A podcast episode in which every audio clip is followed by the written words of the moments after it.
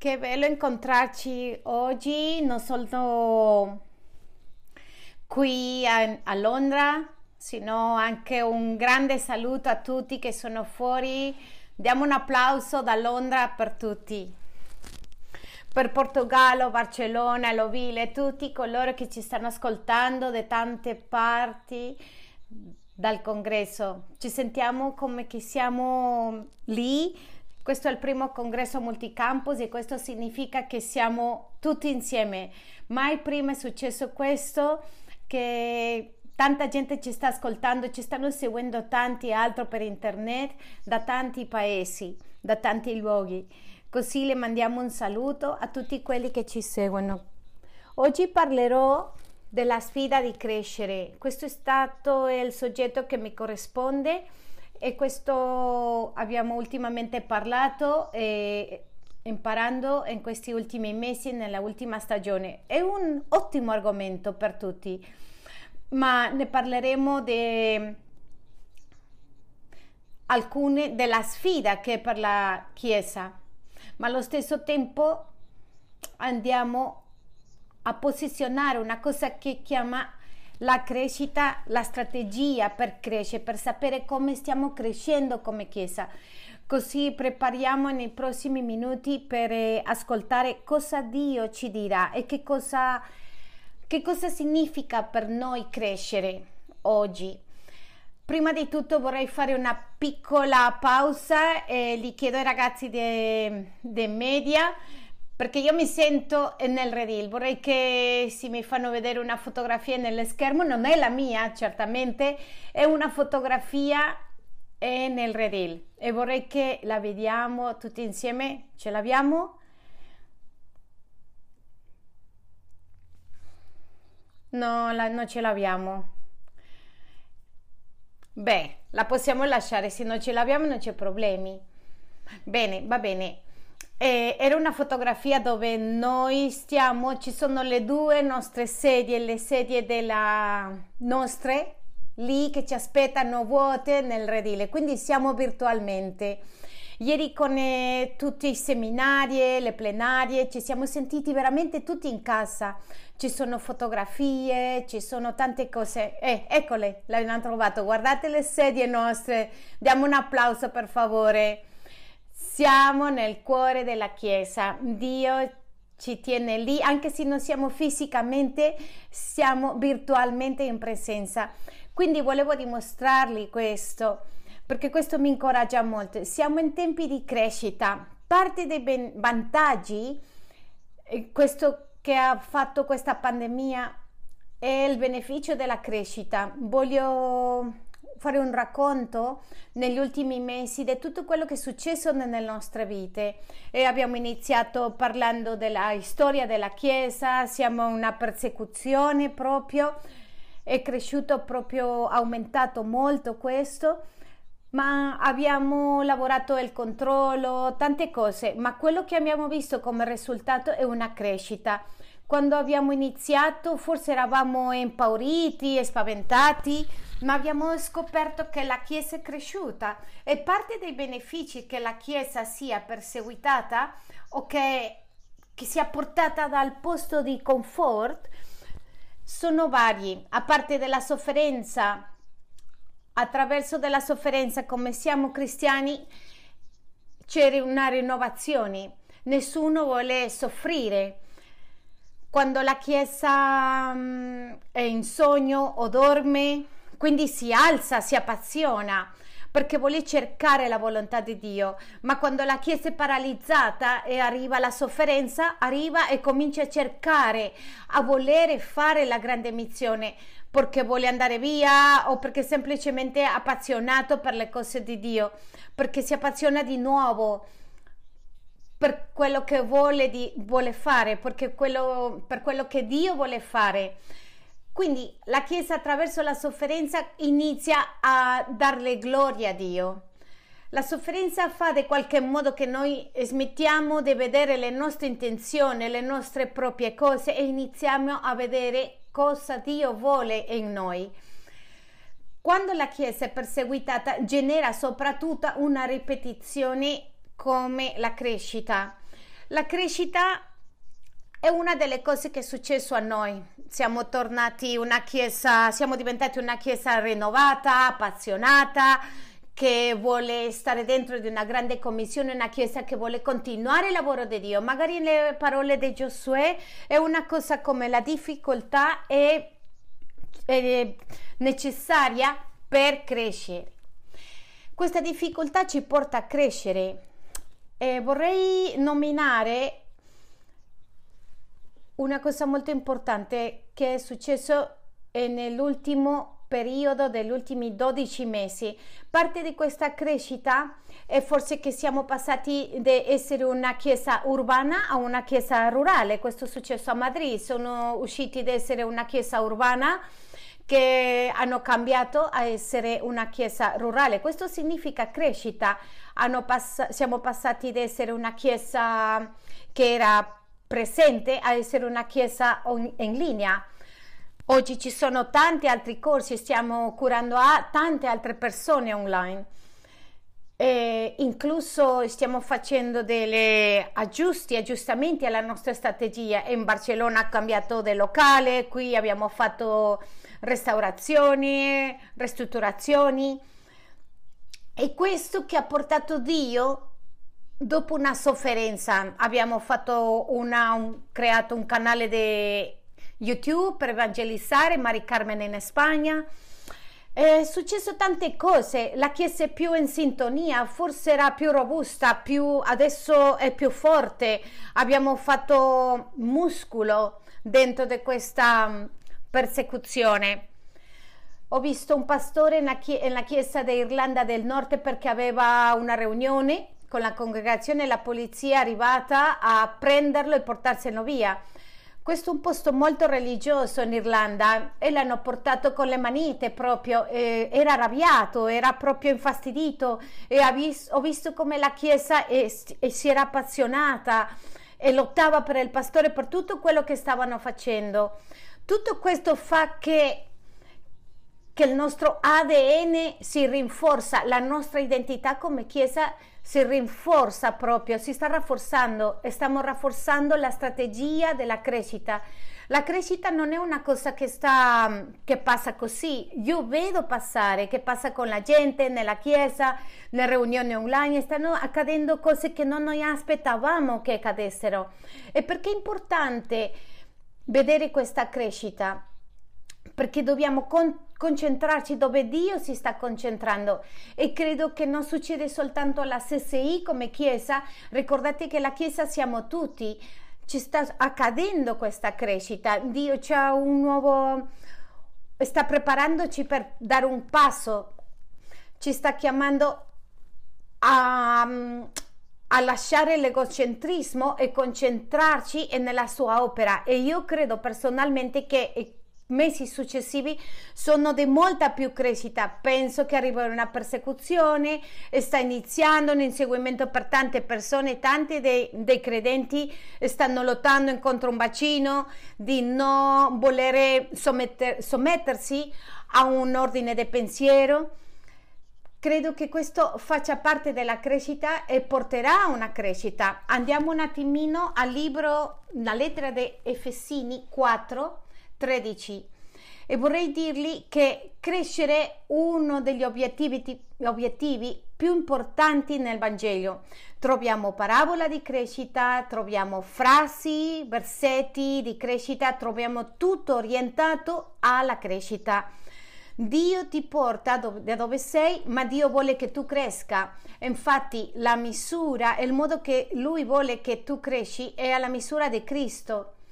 Efesini 4, 13 dice, fino a che, tu, a che tutti giungano alla unità della fede e della piena conoscenza del Figlio di Dio, allo stato di uomini fatti all'altezza della statura perfetta di Cristo. Che vuol dire fino alla piena statura perfetta di Cristo. Questa è la sfida che abbiamo, è crescere finché somigliamo a, crescere, a Cristo, a modo che non sia più Davide, sino Cristo vivendo in David. Questa crescita le darà Dio. E nel libro dei Corinzi 3, versetto 6 ci dice che questa crescita la darà Dio. Dio farà il lavoro duro, ma noi dobbiamo sapere per dove andare. Dio farà il lavoro che è più difficile che inquinare i nostri cuori al cambiamento, alla crescita, ma la sua Chiesa deve sapere dove sta andando Dio, dove sono le sue vie, dove, lui, dove vuole indicare qual è la strada, il, il luogo dove noi dobbiamo camminare, andare. Dio c'ha tante chiese per tante persone, Dio c'ha chiese per tutti i tipi di persone. Noi siamo una chiesa di lingua spagnola, non, non siamo una chiesa di lingua mandarino, cinese, non siamo una chiesa che forse che parla russo. Ma ci sono le caratteristiche molto importanti Devo cambiare il microfono, scusate un attimo, è successo con Barcellona e adesso con noi. Allora andiamo alla lettera di Corinzi 3, 6 e dice, io ho piantato, Apollo ha naffiato, ma Dio ha fatto crescere. Dio è chi fa crescere i semi, Dio è chi porta la crescita per noi. Allora in versetto 7 dice, quindi colui che pianta e colui che annaffia non sono nulla, Dio fa crescere. Noi ci dobbiamo pre- preparare per questa crescita, dobbiamo preparare il nostro cuore e dobbiamo dire al Signore, Signore che cosa vuoi che faccia, qual è il mio passo a dare, come mi puoi guidare, dacci gli attrezzi, dacci gli strumenti, come dacci tutte le strategie per riuscire a crescere. E per questo ci dice il versetto 7, quindi colui che pianta, che colui che annaffia non sono nulla, Dio fa crescere. Ripetete con me, Dio fa crescere. Dio è chi porta la crescita alla Chiesa. Allora, sei pronto per crescere? La mia domanda è, se oggi arriva tanta gente, ieri diceva Carlo nella sua plenaria, che se c'erano 100 ragazzi che volevano servire a Dio. Allora io chiedo se oggi arriva tanta gente alla nostra chiesa e dice vogliamo seguire al Signore nella vostra chiesa, saremo capaci di curare a tutte queste persone, 10.000 persone, a 10.000 giovani, saremo capaci di servire, a accudire a tutte queste persone che ci hanno bisogno? Io ti dico una cosa, tu e io dobbiamo curarli, noi, la Chiesa, dobbiamo curare, e curare tutti questi bisogni che hanno tutta questa gente. E questo è il nostro lavoro. Io credo che quando la Chiesa sveglia conquisterà il mondo, quando noi ci sveglieremo conquisteremo il mondo e Dio vuole che cresciamo proprio per questo, in modo da soddisfare la grande convinzione Diamo un applauso gigante a Dio per questa grande commissione. Andiamo un attimo a Giovanni 15, versetto 16. Le ho parlato di una dei conflitti che c'è alla crescita. Giovanni 15, versetto 10, 16. Non siete voi che avete scelto me, ma sono io che ho scelto voi io voglio che pensi, io mi ha scelto, non è un lavoro che noi abbiamo fatto come pastori, non è un lavoro, un compito che ha fatto il tuo amico, tua amica, no, Dio ti ha scelto, Dio ti ha scelto, Dio ha scelto noi. Allora guardate il motivo perché Dio ci ha scelto e ci dice, ma sono io che ho scelto voi e vi ho costituite perché andiate e portiate frutto. Frutto vuol dire crescita, frutto vuol dire crescita. Lui ci ha scelto perché noi diamo un frutto, perché noi cresciamo. Ma voglio che vedete una cosa nella parte successiva del versetto, perché lui non vuole soltanto che cresciamo, sino che questo frutto rimanga per sempre. E magari delle sfide più grandi per i credenti è come fare perché la nostra crescita sia eterna, sia per sempre Ieri parlava Emma, Harvey e Johnny e mentre loro parlavano su questo, parlavano di come crescere, come fare che tutto quello che facciamo dura per sempre. Perché? Perché la Chiesa Il regno dei cieli, vi voglio dire una cosa, è inevitabile. Il regno dei cieli ha quattro caratteristiche. Una, può andare ovunque, andrà dappertutto. Due, è poderoso. Non c'è niente più potente che il regno dei cieli. Tre, è eterno. E quattro, il quarto è inevitabile. E l'arrivo del regno dei cieli a questo mondo è inevitabile. Niente può fermare. Neanche noi possiamo fermare, anche se non facciamo il lavoro. Il regno dei cieli è inevitabile. E Dio vuole che noi cresciamo in questo modo che possiamo trascendere nel regno dei cieli e costruirlo in tutte le parti del mondo. Per questo il Signore Gesù osa dire che quando noi abbiamo un frutto che dura per sempre, il Padre ti darà tutto ciò di cui hai bisogno. Perché? Perché Lui sa che noi stiamo costruendo il suo regno. Amen? Quindi ti voglio dire tre conflitti, tre cose che fermano la crescita nella Chiesa. E perché ti voglio dare questo? Perché noi abbiamo fatto già una, una bella parte. Voi potete vedere la mossa che abbiamo fatto in Madrid, questo movimento che si stanno facendo nelle chiese, insegnando tutto quello che si sta svolgendo come chiesa, adattandosi a questo nuovo momento. Ma è necessario che tu e io facciamo in modo che questo cambiamento avvenga e facciamo quello che dobbiamo dare. E tre cose impediscono e la prima è la comodità. Più forte comodità. Andiamo un attimo a Atti degli Apostoli 6.1. La comodità è una delle cose, il comfort è una cosa che minaccia molto nella crescita.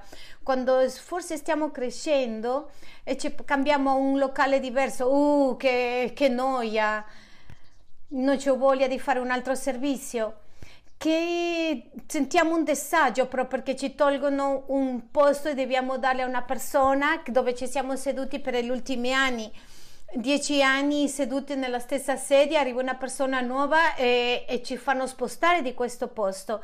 Tutti vogliono crescere, ma voglio dire questo, in tutti i posti la persona vuole crescere soltanto fino al punto dove non perda il suo comfort, soltanto fino dove non perde il suo comfort.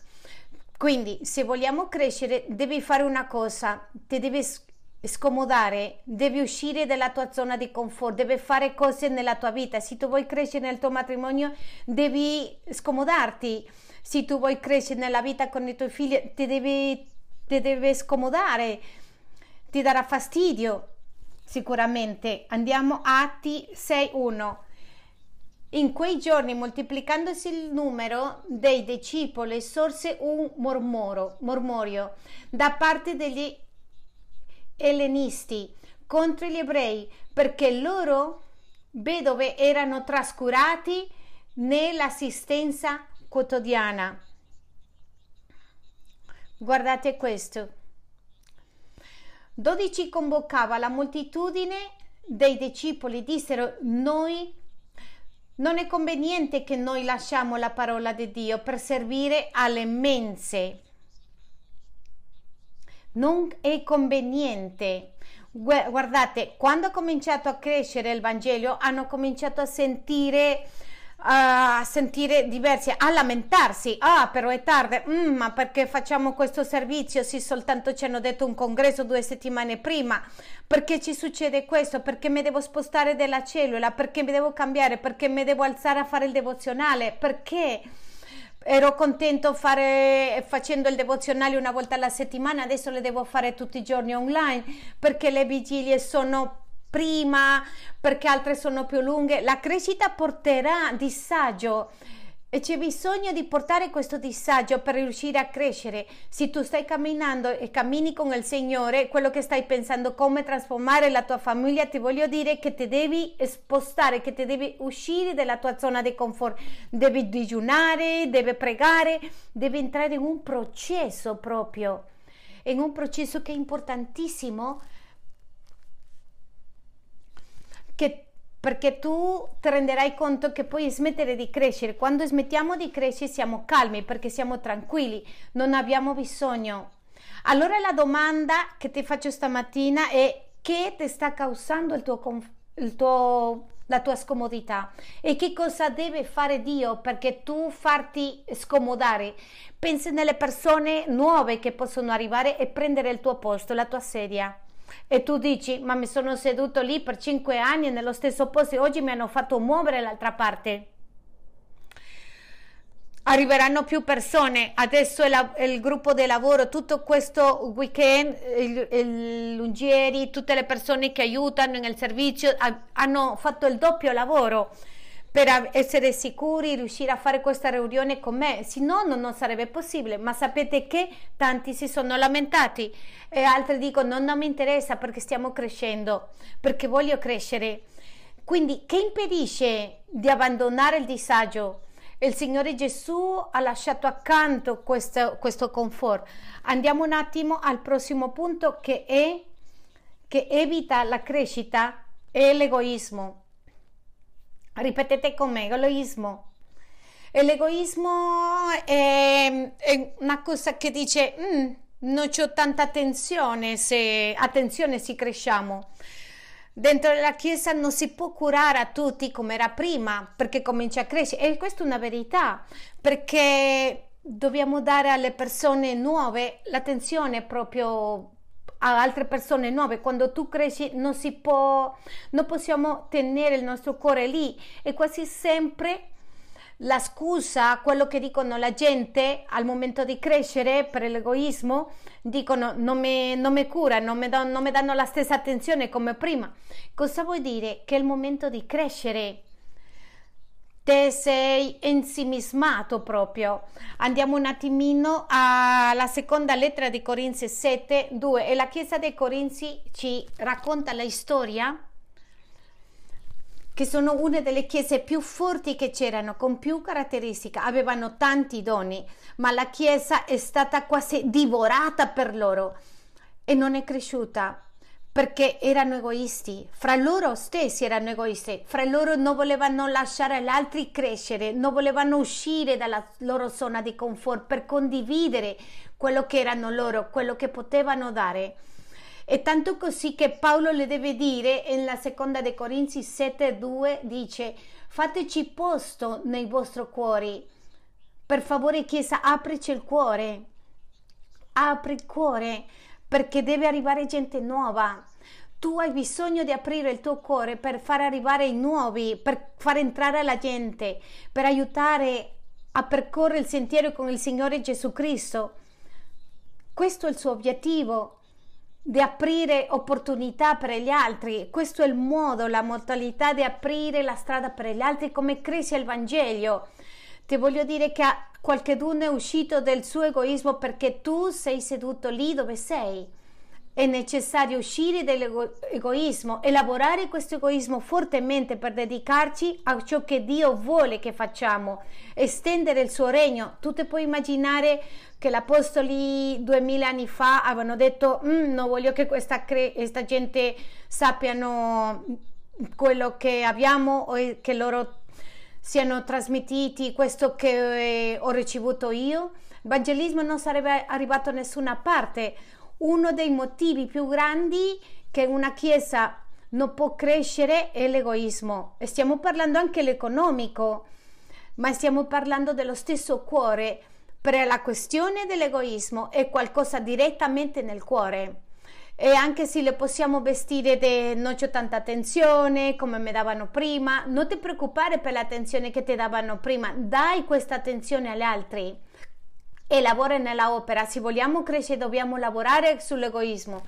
Il terzo motivo perché possiamo vedere o che voglio farvi vedere è il controllo. Il controllo. Il controllo è la scusa di quelli che dicono è che stiamo crescendo, non c'è posto nella chiesa, è che mm, non ho il posto nella chiesa. È lo stesso posto dove prima me l'hanno tolto, me l'hanno portato via, qualcosa è successo in questo posto. E come che sì, quello che vogliamo veramente è che io non ho controllo della situazione, non controllo le persone che sono intorno a me, le persone che sono intorno a me non stanno, tu, non stanno girando intorno a me. Voglio che sappia una cosa, l'efficacia del Vangelo gira tutto intorno a Cristo, non nella Chiesa, gira intorno a te. E io mi trovo con persone che vogliono che anche i pastori girano intorno a loro. E questi sono quelli che fa, fanno che non ci sia la crescita.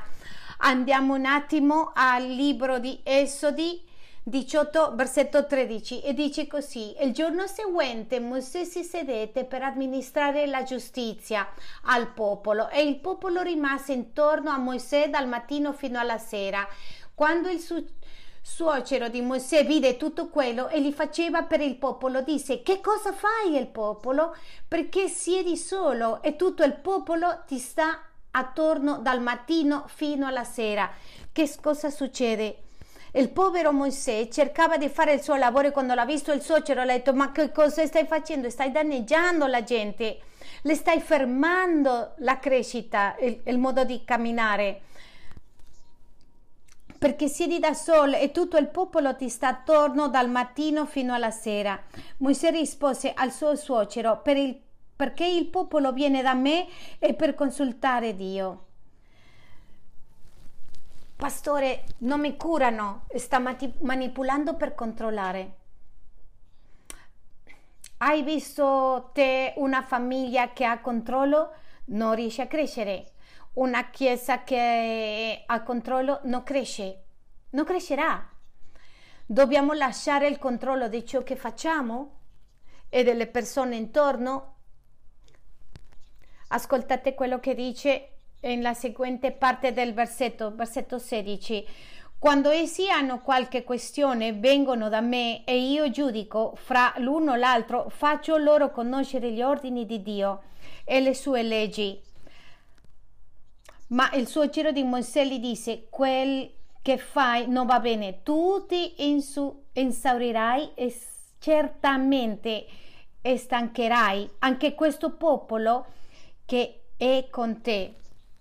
C'è tante chiese che hanno una cosa che sempre vogliono stare insieme, sempre vogliono stare insieme e vogliono avere il controllo di tutto. E se vogliamo crescere dobbiamo lasciare il controllo nella chiesa e nella tua vita personale. Soltanto se possono avere due cose o crescita o controllo. O crescita o controllo. Per questo lui le dice perché questo compito è troppo pesante per te. Tu non puoi farcela da solo. Da lì Getro, il suocero di Mosè, le dà una strategia che si vive ancora ovunque per non fermarsi di tutto quello che facciamo. Chiesa, se noi vogliamo crescere in questa etapa, dobbiamo credere e dobbiamo dipendere dallo Spirito Santo non soltanto dipendere da un dirigente, da un leader, del pastore, dipende dallo Spirito Santo e crescere. Il controllo è uno degli strumenti più cattivi per controllare e mantenere una congregazione. Quindi allora voglio che osserviamo questo, vi lascerò qualche minuto con un video, il video della strategia spero che si veda bene in tutti i campus che stiamo vedendo uscirà fra qualche minuto ma qui vogliamo portarvi per, fa, per pre, che tu prendi una una mappa della crescita. E l'abbiamo fatto un riassunto del modo migliore ma questa è una delle strategie per crescere perché tu sappi come crescere nella, nella chiesa. Lo ce l'abbiamo in media c'è pronto? Quindi siamo qui. Le lasciamo un attimo con questo. E torniamo subito. Salve, è un piacere stare con voi. Vorrei spiegare, come ho spiegato in questi giorni della Chiesa, come sarebbe stata la mia crescita. Io aspetto qualcosa simile come questo che stiamo appunto di darti in questo strumento. E questo strumento è la mappa di crescita della nostra chiesa. Voglio che tu ti immagini che sei una città come Londra, come Madrid, come New York o il tuo paese dove ci sono righe di treno, dove, c'è, il, dove c'è il treno, e voglio che tu immagini proprio il modo dove tu arrivi a conoscere la città e conoscendo la città tu cresci. La stessa cosa nella Chiesa, noi abbiamo cinque righe, cinque vie di crescita e tutte queste sono interne, interconnesse fra loro perché tu passi la prossima linea di crescita. Ognuna di queste righe è costituito di una stazione che ti porta a un'altra stagione, a un'altra stagione tutto questo sistema di crescita è progettato per farti prendere una decisione e passare alla successiva. Per questo ti invito a osservare la prima riga che è la riga verde, la riga dell'adorazione, della loda. Qui troverai i momenti e i luoghi della Chiesa, le stagioni dove poi tro- ti puoi trovare con Dio facilmente. Se sei una prima visita, arriverai a una riunione domenicale. In questa riunione potrai adorare, esprimere il tuo amore, imparerai a cantare, amarlo, a stare con lui e gli abiti spirituali e fare tutto che ciò che tuo cuore le può espressare, esprimere a Dio, ma questo ti porta a un'altra stagione, la stagione delle vigilie, questo è il luogo dove noi cantiamo, ci riuniamo, è, il luogo di loda settimanale e poi c'è un'altra stazione che è la stazione de- devozionale. Facciamo con alcuni dei pastori ogni settimana, lunedì, martedì, mercoledì, giovedì e venerdì. E la idea è che la Chiesa si riunisce in questi momenti, possa adorare a Dio e abbia comunione con Lui. Comunione con Lui e anche con la Chiesa. E questo ti porta alle convivenze come qui a Londra si chiama Caro TV o a, in Spagna troviamo la convivenza che abbiamo le convivenze di famiglie nell'ovile, nella nostra fattoria, nell'ovile e nei luoghi che noi andiamo per avere leader e certe cose che facciamo a livello di convivenza, ma c'è un'altra che si chiama Israele, il viaggio di ringraziamento che facciamo tutti gli anni, andare a Israele, adorare il nostro Dio e connetterci con Lui. Quindi tutta questa riga verde che tu vedi lì è la riga della adorazione. Qui ti puoi connettare con Dio e puoi connetterti con, con la Chiesa. Allora ricorda quello che abbiamo detto all'inizio è che ciascuno, ogni luogo, ogni stazione è disegnata per, perché tu possa crescere e andare al successivo mm, posto al successivo, o and- cambiarti di riga. Da questo momento in qualsiasi stagione, in qualsiasi riga, tu puoi formare parte nella stessa riga e la chiamiamo la riga azzurra o la riga della formazione. Ricorda che noi pensiamo che la nostra chiesa è come una mappa, come una grande città, che c'è una mappa di crescita e questo che ti stiamo dando è un strumento per localizzarti come, cre- come crescere, per sapere dove devi andare perché tu riesca a, dare, a fare un passo successivo. Abbiamo parlato nel video precedente sulla riga verde che ci aveva varie stazioni come la riunione principale, la riunione delle vigilie devozionali, le convivenze, Israele e tutti questi luoghi e stagioni che ci renderanno e ci aiuteranno a essere interconnessi per adorare a Dio e per aiutarci a crescere e, con, e connetterci con la Chiesa ma da queste stazioni ti invitiamo e ci piace pensare che una persona può decidere di conoscere profondamente e questo è quello che chiamiamo la riga di formazione, la riga blu. E la prima stazione che troverai è la riga di come la prima stazione è come connettarti con Dio. Ti insegnano a leggere la Bibbia, ti insegnano ad ascoltare la voce di Dio, ti insegnano a digiunare, a avere un rapporto con l'autorità, a, camminare con Dio, ti insegna gli abiti più basici della vita cristiana. Questi sono strumenti come che ti insegnano a, a usare la sega, il, ti insegnano a usare il trapano spirituale per aiutarti a crescere, sono strumenti, attrezzi che ti aiutano a crescere nella tua vita cristiana. Ma non ci fermiamo qui, ci, cioè la prossima stazione è come avere guarigione e l'essere umani l'essere umano ha bisogno di avere sanità perché è stato lontano tanto tempo lontano da Dio e questa è una delle stazioni più importanti per la nostra Chiesa.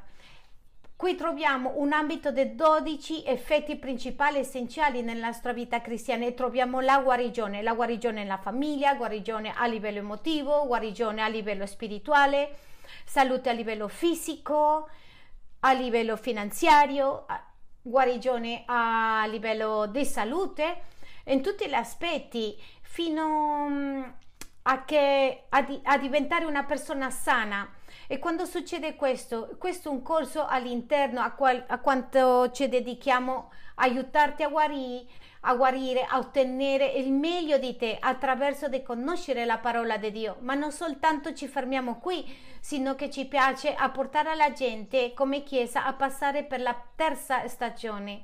La terza stagione è come ottenere la libertà finanziaria. Cioè, l'uomo di oggi ha debiti, è maltrattato finanziariamente e la Bibbia dice che non possiamo servire a due signori allo stesso tempo. Serve ai soldi o serve al Signore.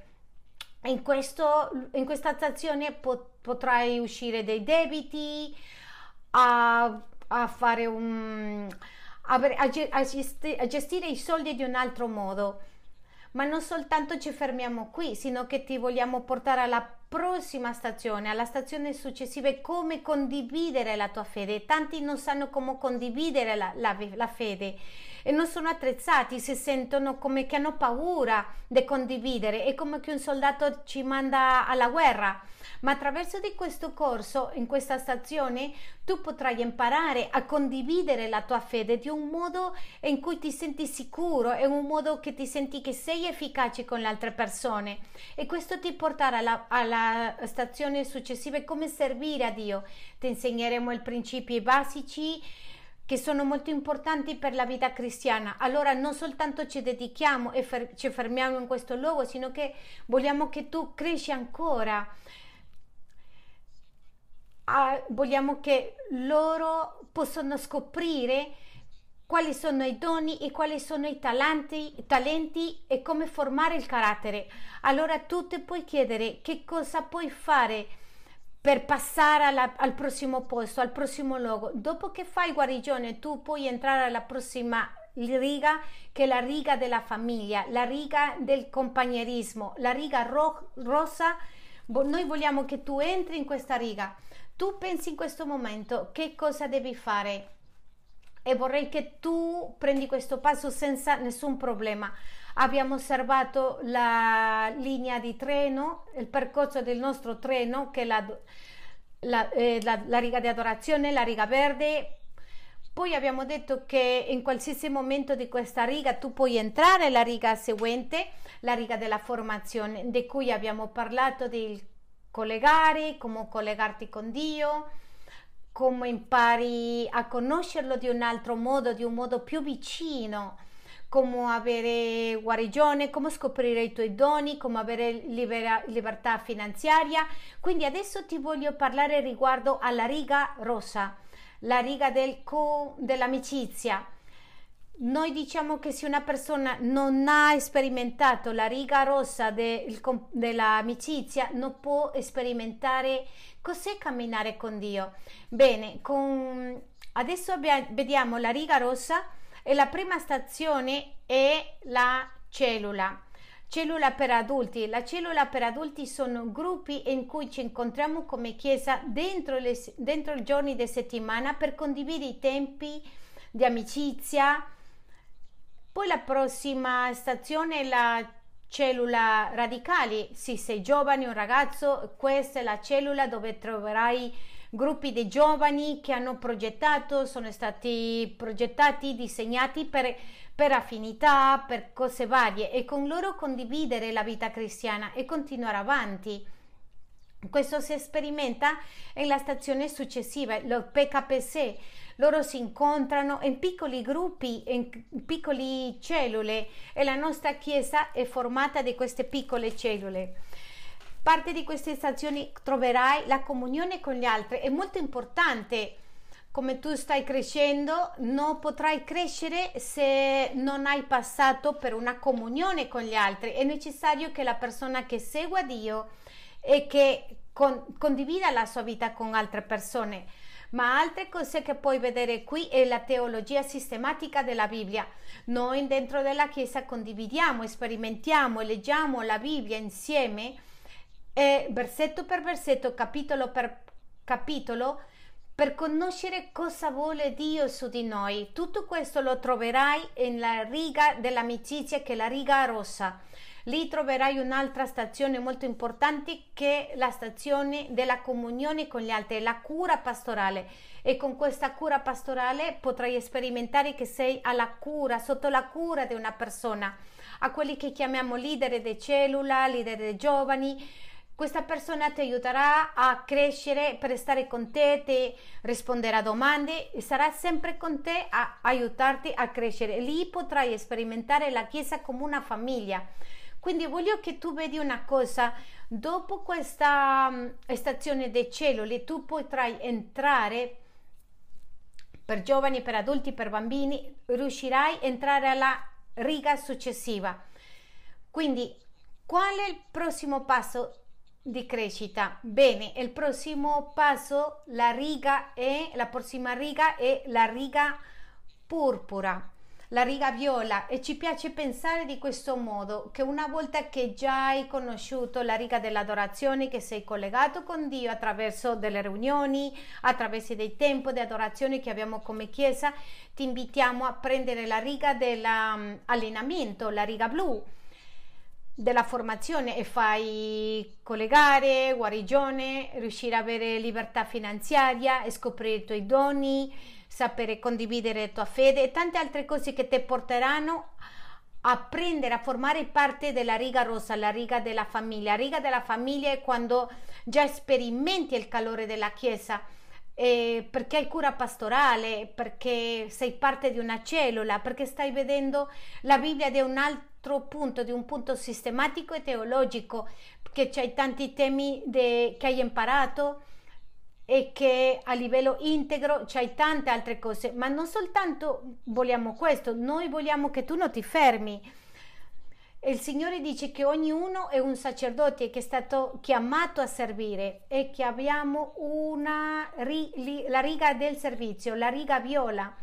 La riga del servizio, quello che facciamo, abbiamo la prima stazione che inizia con essere un volontario. E che cos'è un volontario nella nostra Chiesa? Essere volontario è una persona che dopo aver passato per tutte le tre righe precedenti vuole aiutare, vuole formare parte del corpo di Cristo, la parte attiva per fare che altri si, si beneficiano di, dei servizi, de, delle esperienze con Dio. E questa prima stazione possiamo essere volontario, ma la persona dopo questo vogliamo che arriva a essere un servitore e la diversità fra l'uno e l'altro è che il volontario in un tempo di prova e investigando, voglio vedere se è questo che mi piace e finalmente li porta a compromettersi dopo un anno o quanti mesi. Sì, è quello che, quello che vuole fare ha provato e comincia da zero e siamo disposti a camminare con questa persona, ma dopo che è un servitore, la persona impara a fare il suo lavoro, che diventa un esperto in questo lavoro. E quando diventa un esperto nel suo lavoro insegna altri questo lavoro. Questo è il modo in cui noi coltiviamo, questo li porta alla prossima stazione e essere leader e qui impara a lavorare con altre persone, è un esperto in lavorare con altre persone, è capace di insegnare a, oltre, a altre persone quello che ti porta a, alla stazione successiva che è arrivare a essere un manager, un responsabile, lavorare con altri leader, con altre volontarie. E il responsabile ha il compito di fare che le persone lavorano come squadra mostrandole la, eh, la, visione, contestualizzando questa visione e questo porta a che questo responsabile diventa un esperto in gestione di guidare questo ministero e in seguito ciò che ottenga insegnare altri a svolgere questo ministero. E questo che eh, dopo le possa essere un pastore, che impari a essere un pastore, essere un esperto in essere un pastore, in seguito in, insegnerai a altri a essere pastori e questa è la riga di crescita dentro la nostra chiesa. Vogliamo che tu la prendi che pensi qual è il passo che tu devi dare se sei in questa riga di crescita. Ma ricorda, a iniziare ad essere volontario, tu puoi passare alla riga successiva, la riga di evangelizzazione. La riga di evangelizzazione è la ultima delle righe, delle linee, ma non è la fine della nostra mappa di crescita e ti spiegherò perché. Ci piace pensare che quando tu entri nella chiesa devi prendere la prima linea di adorazione, la riga verde in cui connetti con Dio e con la chiesa, ma non finisce lì, sino che continui con la crescita attraverso di prendere la riga della formazione, la riga azzurra che ti porta a formarti e conoscere a Dio di un modo profondo, con temi come, come collegarti, come conoscere a Dio, come pregare, come avere questa libertà finanziaria, come conoscere i tuoi doni, i tuoi temperamenti, talenti, tutto ciò che tu sai. Tutto ti porta a camminare a un'altra stazione, un'altra riga che si chiama la riga rossa o la riga della famiglia, di amicizia. In questa trovi quello che c'è celluli, luoghi piccolini, la riga sotto la cura pastorale, i temi di crescita che abbiamo come Chiesa, ma non soltanto lì, passiamo da lì, sino che non vogliamo che tu ti fermi, che passi alla riga successiva. La riga successiva è la riga del servizio. La riga del servizio dove vogliamo che tu passi da essere un volontario impari a essere un servitore, magari diventerai essere un leader, potrai iniziare un giorno e tu sarai responsabile o magari forse ti ha chiamato per essere il pastore e tu puoi prendere questa responsabilità così importante, ma non vogliamo che tu ti fermi, vogliamo portarti alla riga dorata, la riga gialla, la riga di evangelizzazione e che arrivare, raggiungere a altri per Cristo. E lì puoi vedere di entrare come volontario, vogliamo che tu entri in questa riga. La prima stazione è la evangelizzazione locale e arrivare a raggiungere altri, a altre persone per Cristo, condividendo la nostra testimonianza, condividendo chi siamo. Questo che ti porta alla stazione seguente, che sono le missioni di fine del settimana. Le missioni sono eventi partecipativi della Chiesa per evangelizzare, può essere qui a Londra, può essere un'altra città, magari in altri paesi, e che tu ti unisci a questi gruppi, in queste missioni possiamo trovare una stazione come la stazione di Adam che ci spostiamo per fare che tanti altri conoscono da Cristo. Ci sono eventi come Food Fair, luoghi, eventi dove puoi accompagnare altre persone, raggiungere altre persone. Questo ci porta a altre come la strategia digitale. La strategia digitale è una, un tipo di evangelizzazione che facciamo online, le predicazioni, i messaggi che gente ha conosciuto a Dio è stata trasformata, ma non soltanto si ferma lì, magari un domani aprire un'altra chiesa in altri luoghi e che tu sia parte di questo progetto, devi usare le porte e che altri conoscano di Dio. Ricorda che tu hai altre persone, diverse persone in tuo intorno, c'hai la tua famiglia che raggiungere, c'hai eh, altre persone, i tuoi vicini, gente che è fuori. Questo è parte della crescita della vita conoscendo il nostro Signore Gesù Cristo. Quindi se sei passato per queste cinque righe e dici, eh bene, sono in tutte, è finito. E ti vogliamo dire che non è finito lì che costruire il regno dei cieli non finisce in queste cinque righe. La idea è che tu quando hai passato queste cinque righe di, crescita passi, raggiungi altra gente e che li porti alla Chiesa e li aiuti a camminare per ognuna di queste, di queste stazioni, che li porti nella riga dell'adorazione, che li porti alla riga della formazione che già hai passato, li porti a essere parte della, degli, dell'amicizia parte del corpo di Cristo attraverso la riga del servizio e finalmente li porta a che loro raggiungano altre persone attraverso la riga di evangelizzazione perché così loro quando raggiungano altri portano a questi altri di nuovo per eh, tutte le righe che abbiamo parlato della riga di formazione, l'amicizia e, e così successivamente e siano partecipanti della riga e formare e questo non finisce così. Noi stiamo costruendo il regno dei cieli e c'è bisogno di tanto molto lavoro. Tu e io siamo chiamati per questo lavoro.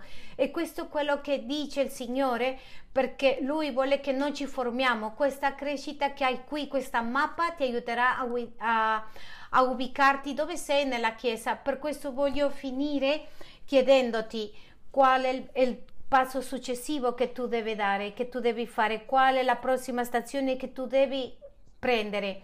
Pensa un momento, un secondo e magari identifichi qual è la linea successiva che devi prendere. Se sei in orazione ti invitiamo a passare alla prossima.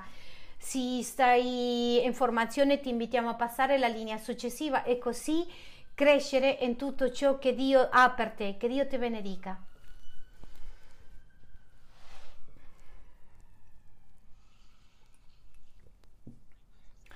Quindi è molto importante che cresciamo in tutti gli aspetti. Dio ci chiama in modo che noi possiamo essere presenti in tutte le aree, in tutti gli aspetti, cre- di crescere in un modo o in un altro. Il nostro nome è Comunità Cristiana Integrale cristiana integrale, comunità cristiana integrale, che vuol dire è che cresce in un modo integrale in tutti gli aspetti. Per questo voglio darti cinque cose dove noi dobbiamo crescere.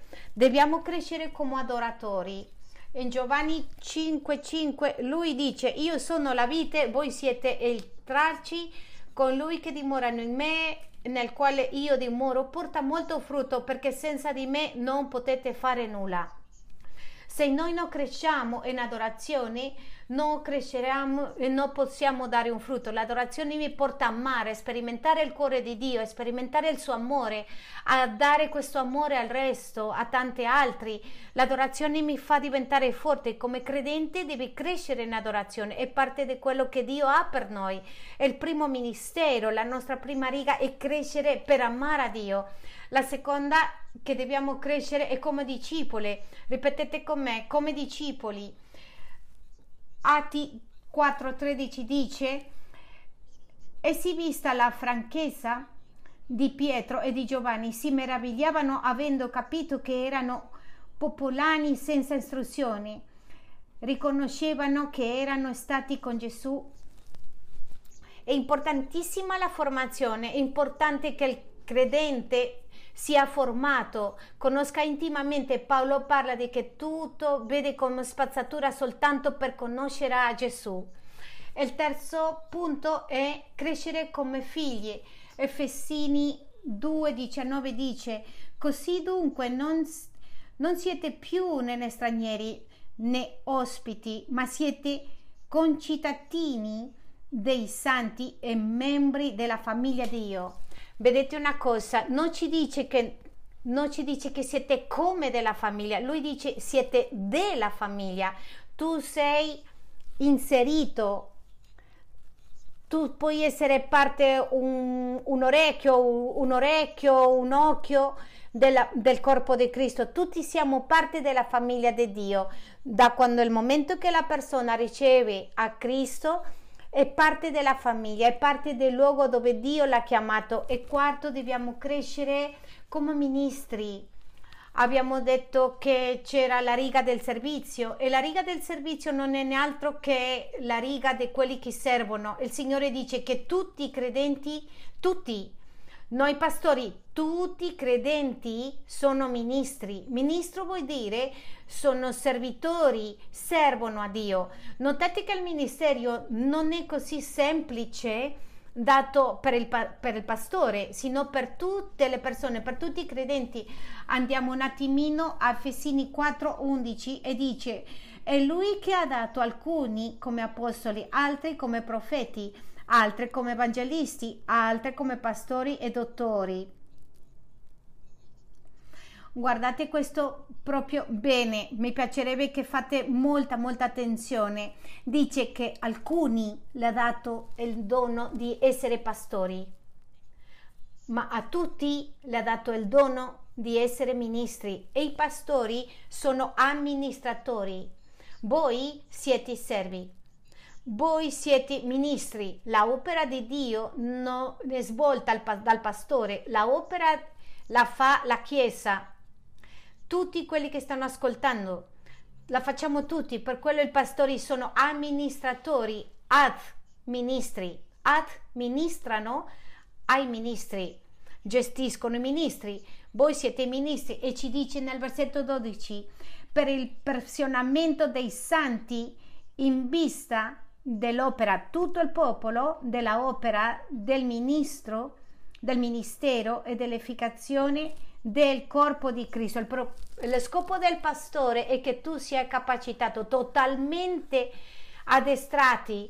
Noi siamo qui per addestrarli, per insegnarli, per vedere come vanno per la strada, ma siete voi i ministri quelli che devono andare a fare l'opera. Siamo tutti, ma il nostro ruolo è gestire voi ministri aiutarvi a trovare quali sono i tuoi doni, come sei creato, quali sono i tuoi pensieri, quali sono le vostre esperienze, quali sono queste chiamate che ognuno ha per il modo che tu sviluppi al mondo che è fuori. Ascoltate quello che dice.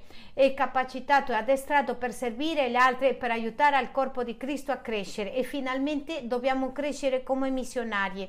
Questa parola non può uscire, la parola fra ministro e ministerio è che il ministro lavora dentro la Chiesa, il ministro serve i credenti della Chiesa, il missionario serve ai non credenti, a quelli che non sono raggiunti e tu e io siamo missionari. Diamo un applauso al Signore per questo, per favore.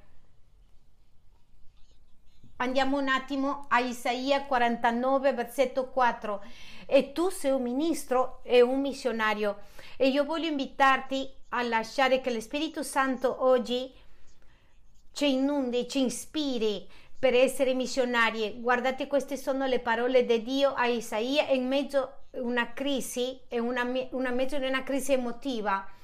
Dice, ma io dicevo, in vano ho faticato, inutilmente e per nulla ho consumato la mia forza, ma certo il mio diritto è preso il Signore, la mia ricompensa è preso il mio Dio. Isaia era molto stanco, Isaia non riusciva a comprendere, non fa senso la mia vita, diceva, penso che non servo per niente e Dio le risponde nel versetto 6 di questo modo.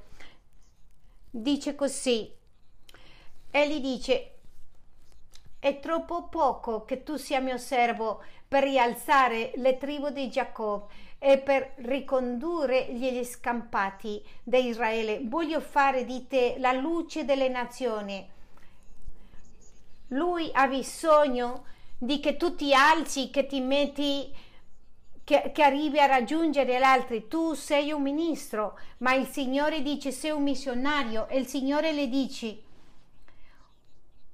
Voglio fare di te la luce delle nazioni.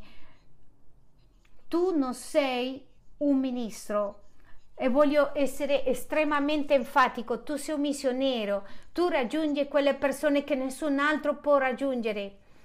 Noi come pastori non sappiamo tu chi conosci, noi conosciamo tutte le persone che conosco in questo momento, quasi tutti sono credenti, ma tu conosci i non credenti e fuori c'è la tua famiglia, c'è gli amici, la gente di fuori, il Signore ci parla di Gerusalemme, ci parla di Giudea, ci parla di Samaria, ma ci parla anche dell'ultimo luogo del, della terra e siamo mandati a costruire.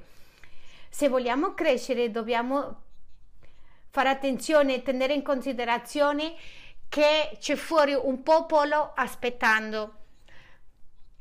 Concludo con queste quattro caratteristiche. Uno, quattro caratteristiche di chi cresce. Uno, sono sensibili.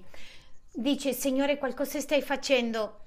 Paolo le diceva al re Agrippa, ti condivido quello che condivido oggi, perché io non ero insensibile, non ero disobbediente alla Chiesa, alla visione.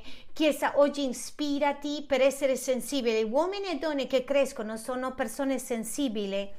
Dicono, io voglio camminare, voglio crescere con Dio. Se tu stai comprendendo la mossa, quello che sta succedendo in questi momenti nella Chiesa, hai bisogno di capire cosa sta facendo il Signore. Se stai passando nella vita per come niente, sei già arrivato, ma se vuoi vedere il, il il processo di Dio nella tua vita deve essere sensibile, secondo deve essere disposto, deve, deve, formare parte di questo. Io annelo a vedere tutti questi ragazzi, vedo gente, famiglie servendo, io mi immagino mi immagino andare a costruire chiese là nelle montagne, mi immagino la chiesa locale, immagino vedere famiglie, vedo figli con loro, in questo momento vedo famiglie che sono rinnovate, vedo giovani cambiati, professionisti in quello che fanno e raggiungendo altre persone e tutto quello che Dio e molto altro ancora vuole fare con noi. Dio, Dio dice che la sua visione va più in là di quello che noi possiamo immaginare, ma abbiamo bisogno di essere disposti a formare parte di questo tempo. Tu hai bisogno di essere disposto. La disponibilità viene dal cuore. Il re Davide è disposto era disposto a fare l'opera che Dio l'ha mandato, ma hai bisogno di essere com- di comprometterti. La disposizione parla di quanto tu sei disposto e il compromesso dice di quanto sei disposto, quanto tempo tu vuoi essere in questa chiesa. Ti faccio questa domanda perché se tu sei venuto per sei mesi non potrai ottenere molto, ma quanti di voi dicono darò 40 anni della mia vita? Darò i prossimi 10-20 anni perché Dio mi formi. Sapete, tanta gente non raggiunge, molti credenti no, non tengono tanto perché non sono, non sono disposti comprom- a compromettersi.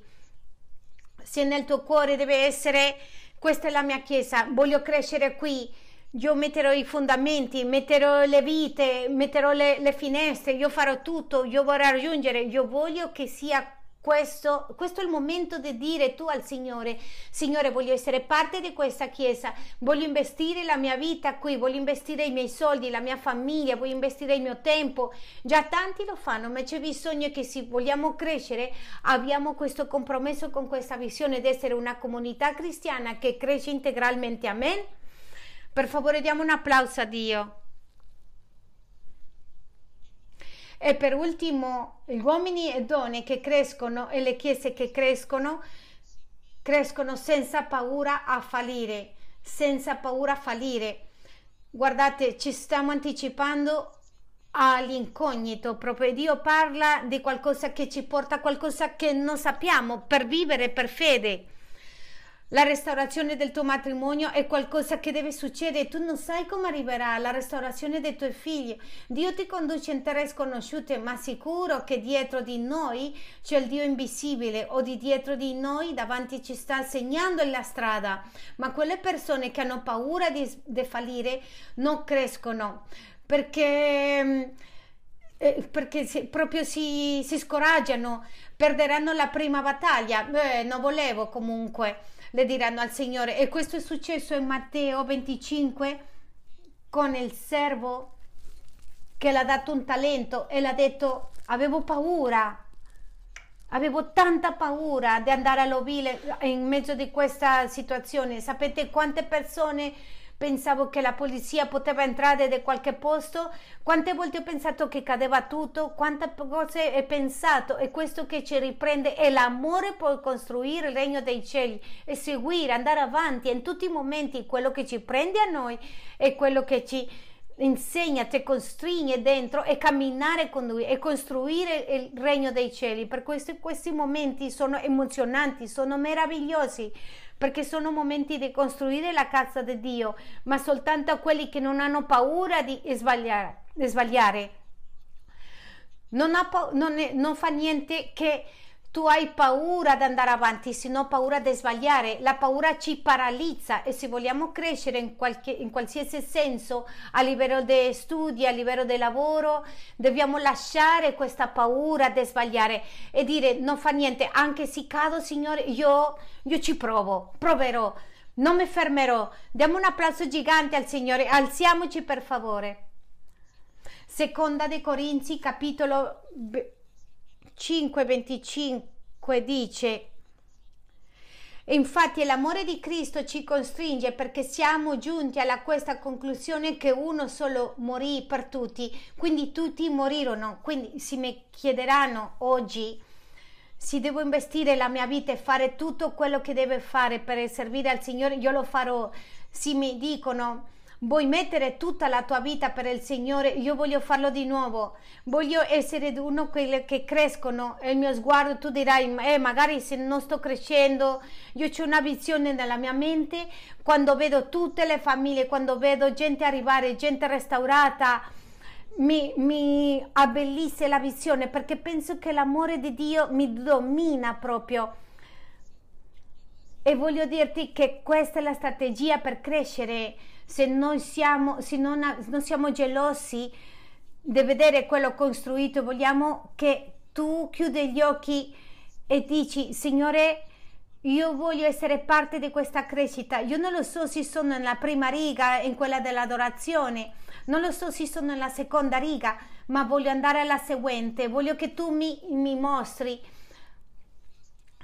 dirai cosa devo fare, ci sono tante altre cose, questo è il momento dove tu devi dare di più, dove tante persone arriveranno e verranno quando tu li possa insegnare, perché il Signore ti usa e mettere nelle tue mani tutto quello che hai imparato, tutto ciò che hai imparato, il Signore ti sta guidando per farlo. Hai un chiamato, sei un ministro, sei un missionario ma sappi che la famiglia di Dio ama il Signore. Signore, ti ringraziamo moltissimo per la nostra Chiesa, grazie per l'immenso e grandi progetti che hai.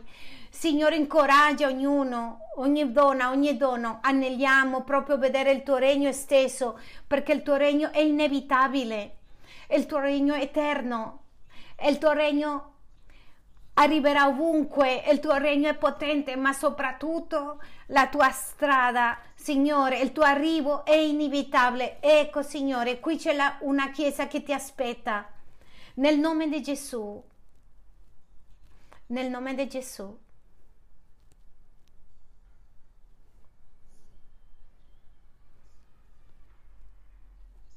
Diciamolo al Signore.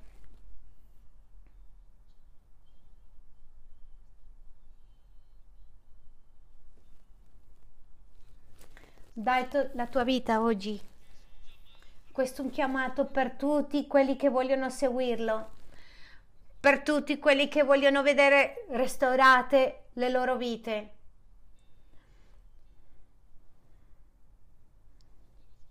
Tocchi i cuori, Signore.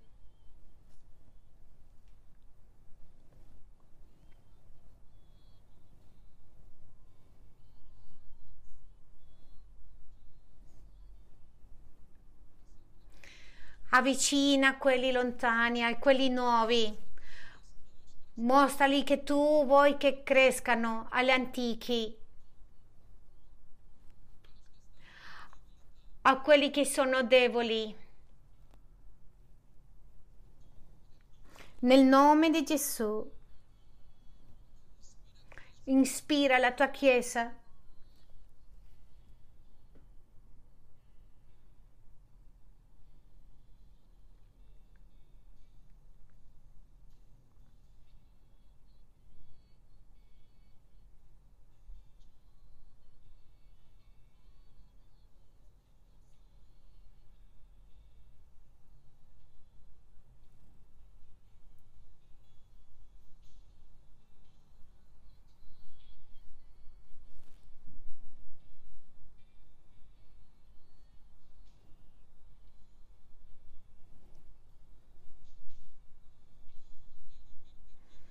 a nell'investire la mia vita qui. Prendi le nostre vite.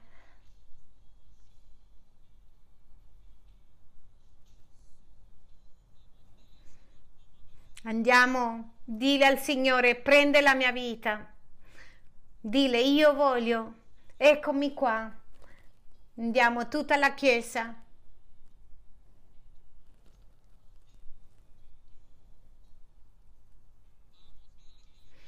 Andiamo, dile che investisci tutto, che investi tutto. Non voglio essere più un spettatore. Voglio metterci nelle tue mani. Voglio essere trasformato, voglio essere utile nelle tue mani. Andiamo, dile io voglio. Eccomi qua, tutta la Chiesa, tutti. Andiamo, di, dagli il tuo cuore, dile che le seguirai. Ho bisogno di seguirti. Ci sono tanti che vogliono ascoltarti. Ci sono tanti che hanno bisogno di te. C'è una opera che deve essere fatta. Io voglio vedere a te.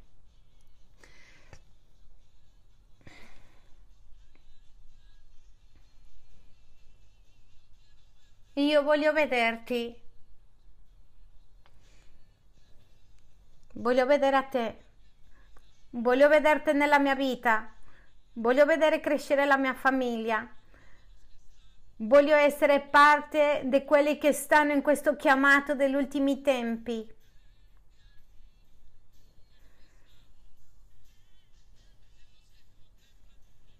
Voglio essere con quelli che contemplano la tua gloria.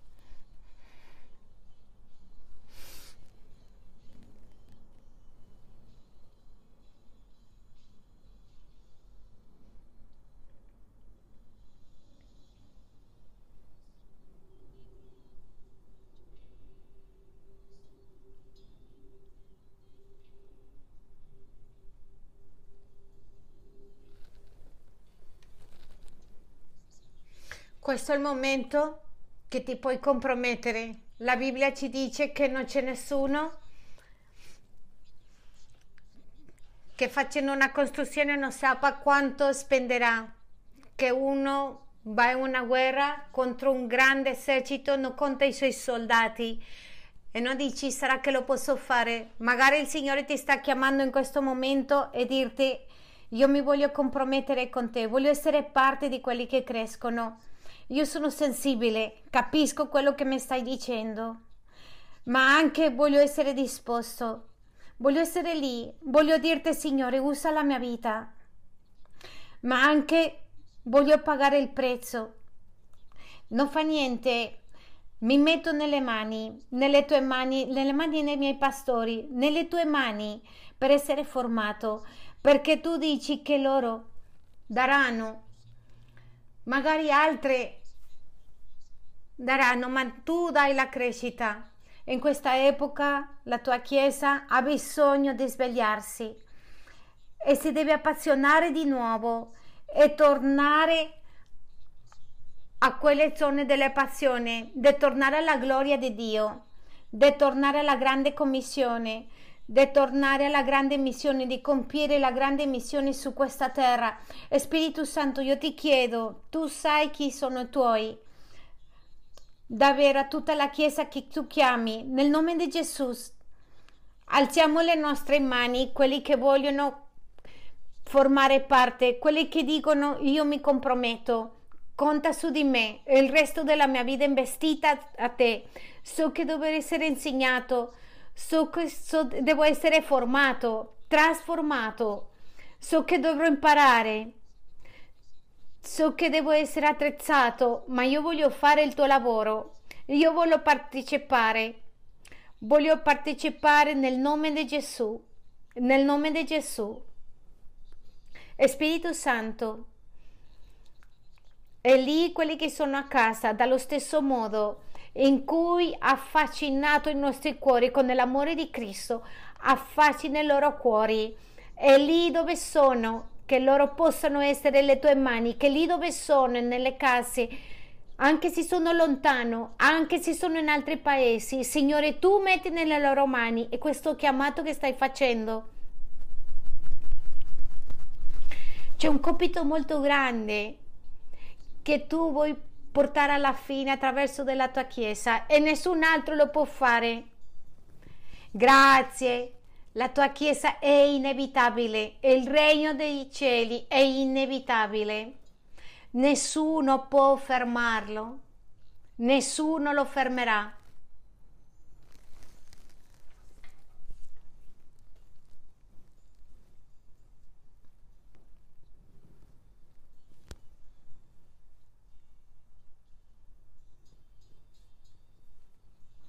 Allora immagina come arriva la tua famiglia, ai tuoi amici. Sogna con quello che Dio farà. Sogna con il tuo matrimonio restaurato, con la tua guarigione, con la tua chiesa, con il tuo lavoro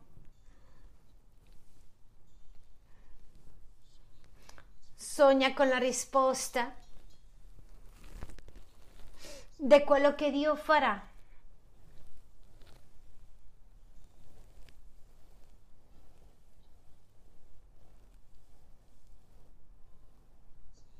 Così è, Signore, questa Chiesa vuole vedere a te.